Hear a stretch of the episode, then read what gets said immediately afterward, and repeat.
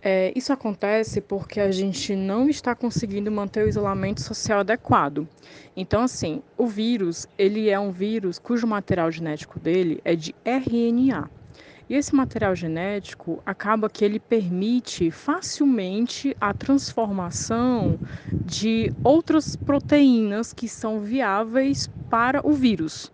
Não é como assim? Você imagina que o RNA é como se fosse uma, uma fita com várias letrinhas e ela passa por dentro de uma estrutura que transforma essas letrinhas em uma proteína, né? E essa proteína ela pode criar algumas variações e ela permite mesmo assim que o, o, quando o vírus ele vai ser estruturado dentro ainda da própria célula, né, ela permite a viabilidade dele.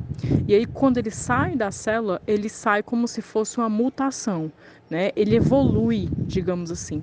E a gente começa a imaginar isso em milhares, em bilhões de oportunidades dentro de um dos organismos das pessoas, né? Então por isso que a gente fala de celeiro de variantes, porque a gente tem todos os ingredientes para poder que surjam cada vez mais variantes aqui no nosso território, né? Fazendo com que a gente fique com essa probabilidade de uma terceira onda, de uma quarta onda, porque quando eu tenho nessas novas variantes no ambiente, elas disputam espaço.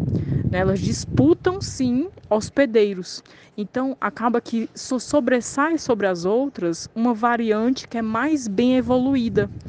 Então é, a gente está quase que condenado enquanto não chegar a vacina para todos, essa vacina precisa ser anual. A gente vai estar tá vivenciando essas ondas né, causadas por diferentes tipos de variantes.